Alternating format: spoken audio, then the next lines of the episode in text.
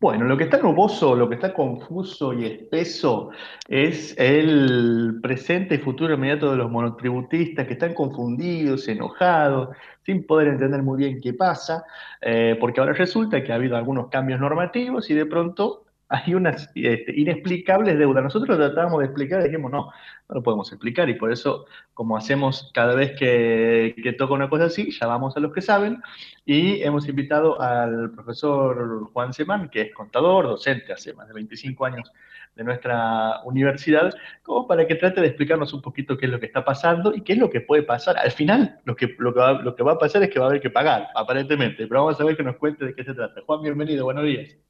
Buenos días, Ernesto, ¿cómo estás? Buenos días para todo el equipo y toda la audiencia. Un gusto estar aquí con ustedes y gracias por la invitación.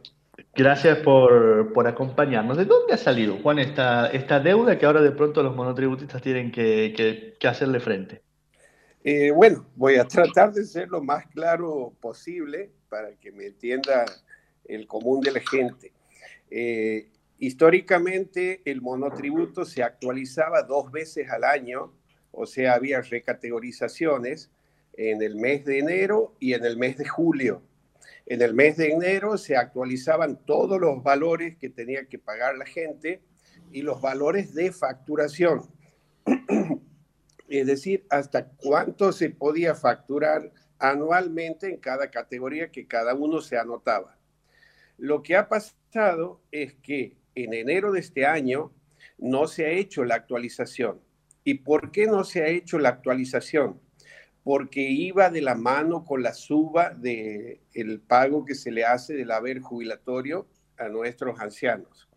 Eso no ha ocurrido porque ha habido unas modificaciones en las leyes de jubilación, entonces no se ha actualizado oportunamente el monotributo, es decir, en el mes de enero. Nos damos con la sorpresa de que sacan un paquete de, que incluye, además del monotributo a ganancias y el IVA, una ley que ha salido aprobada eh, el 20 de abril de este año y donde se reglamenta un poco el tema del monotributo, ya lo desenganchan del aumento a los jubilados para que se aumente por otro lado y han hecho, no han tenido mejor idea que hacer un aumento retroactivo, no solo lo que la gente debe pagar por mes con el concepto de monotributo, sino que han aumentado también eh, los montos de la facturación. Entonces se ha generado una deuda retroactiva a enero. Eso es lo cuestionable y que está mal, porque podrían haber actualizado los parámetros desde enero, pero sin generarle deuda al contribuyente, que demasiado mal la está pasando con esta pandemia desde hace un año, ¿no? Y bueno, eso es lo que ha causado, no en todos los contribuyentes, hay que ser sinceros, pero sí en algunos se ha generado la deuda. Yo te puedo hablar como, usar como ejemplo mi caso personal, yo soy monotributista, estoy en la categoría G y con la actualización me han bajado a la F y que no es la que corresponde. Yo quiero seguir perteneciendo a la G. Porque ¿qué diferencia hay entre una y otra? Tiene que ver con la cantidad que uno factura y lo que tiene que tributar. Exactamente. Eh, me han bajado mi nivel de facturación, que yo lo quiero seguir manteniendo. En mi caso no se ha generado deuda retroactiva porque al bajarme de categoría no se ha generado deuda, pero he tenido que entrar y hacer las modificaciones. Eso sí me permite, Ernesto, yo a través de ustedes quiero dirigirme a la gente que es monotributista para, digamos, advertirle que hasta el 25 de junio, es una fecha muy importante, pueden entrar a la página de internet de la FIP y modificar su categoría si es que no están de acuerdo con la categorización automática que ha hecho la FIP. O sea, el plazo es 25 de julio. El segundo plazo importante es del primero al 20 de julio, es la categorización para el segundo semestre. O sea, no falta mucho tiempo, entonces la gente tiene que estar atenta. Y por otro lado, la deuda que se ha generado en forma retroactiva, se puede entrar a un plan de pago, no cobran intereses, cobran la deuda capital retroactiva y se puede entrar un plan de pago hasta el 20 de julio. Eso se puede pagar en 20 cuotas. Las cuotas sí van a tener intereses por la financiación, pero la deuda hacia atrás cobran únicamente el capital. estamos hablando, Juan, de deudas de, cuánto que va a tener que terminar pagándolo los contribuyentes, los usuarios. Es según la categoría. Eh, hablemos de un promedio de 2 mil pesos por mes. En seis meses estamos en 12 mil pesos. Hay gente que puede resultarle mucho, poco, hay otras categorías en las que tienen también aporte jubilatorio y tienen aporte obra social, que ya la diferencia estamos hablando de 4 o 5 mil pesos. Porque el componente eh, del monotributo se compone de, de dos partes, la parte impositiva y la parte previsional. La parte previsional tiene a su vez la parte que corresponde a lo que es jubilación y la parte que corresponde a lo que es obra social. Hay mucha gente que en la que es obra social ha agregado a su grupo familiar. Claro. Entonces ellos sí pueden tener una deuda mucho más grande. hablemos de 6 mil pesos por mes.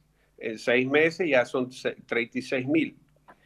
Lo que la gente está indignada es que con esto se ha violado principios establecidos en el Código Civil y Comercial, que dice que eh, el pago es cancelatorio. Ese, si se ha pagado en tiempo y forma, es cancelatorio. No me puedes modificar el valor de, como en un club. Vos pago la cuota del club, debo marzo, lo pago. Y después te dicen, no, hemos hecho un aumento desde enero y debes a tu club 3 mil pesos. No, ya, está. Tienes que volver a pagar marzo. Y, sí, eh, el pago es liberatorio. Ese es el principio constitucional y que se plasma en el Código Civil y Comercial. La verdad que el humor de la gente no es el mejor.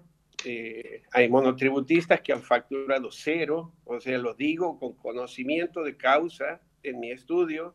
Chicos, era eh, muy triste ver eh, clientes que han tenido cerrado el negocio un mes, dos meses, eh, cero de facturación.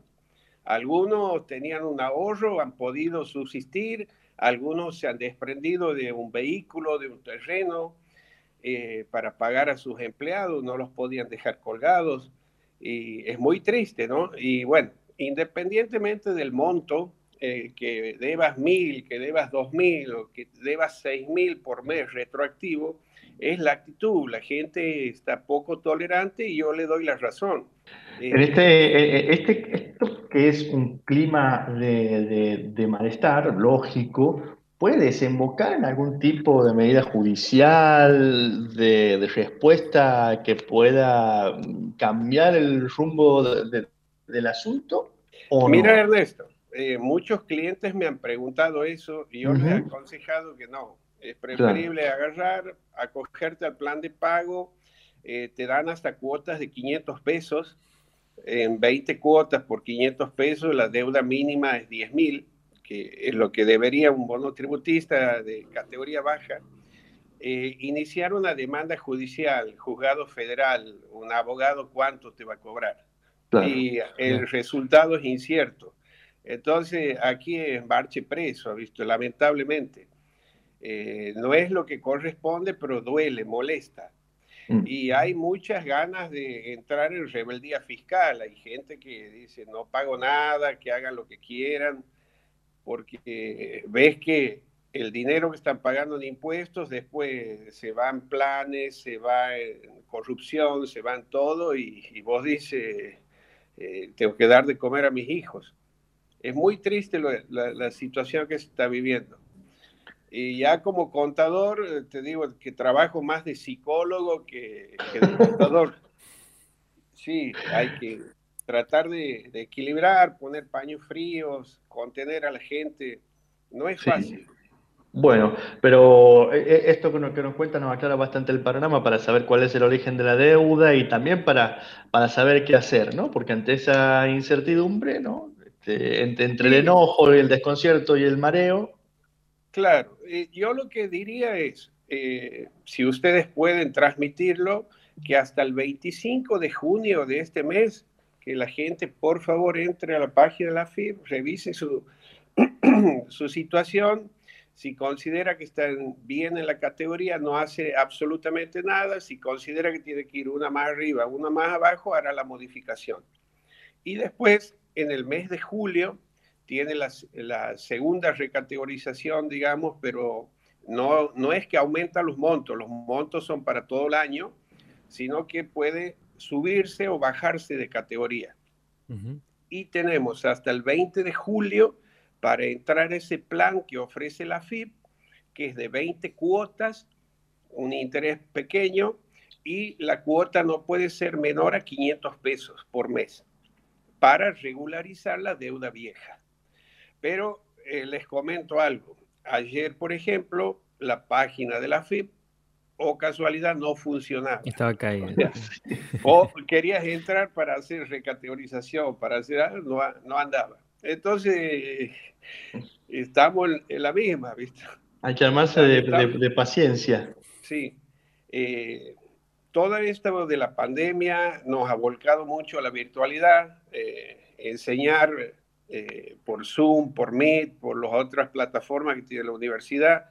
Para los que tenemos ya unos cuantos años, no es fácil.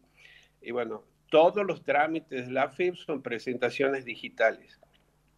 O sea, vos quieres reclamar, quieres ir a consulta, no puedes. Es salvo trámites muy así puntuales, sacas turno previamente, te sanitizan, entras, pero muy puntual. Y es, muy difícil eh, trabajar a través de una máquina, ¿no? Porque ¿cómo le explica a un inspector? No, mira, esto es así, así, eh, que escaneame las pruebas. Le escanea, no, pero no me llegó tal papel, todo. Eh, te digo que nuestro trabajo, nuestra profesión la estamos pasando realmente mal. Y por otro lado, tienen los clientes que con toda razón eh, ven bajar sus ventas, aumentar sus costos, problemas. Y bueno, no queda más que tranquilizarlos, alentarlos, ver de darles una mano, pero hasta ahí llegamos.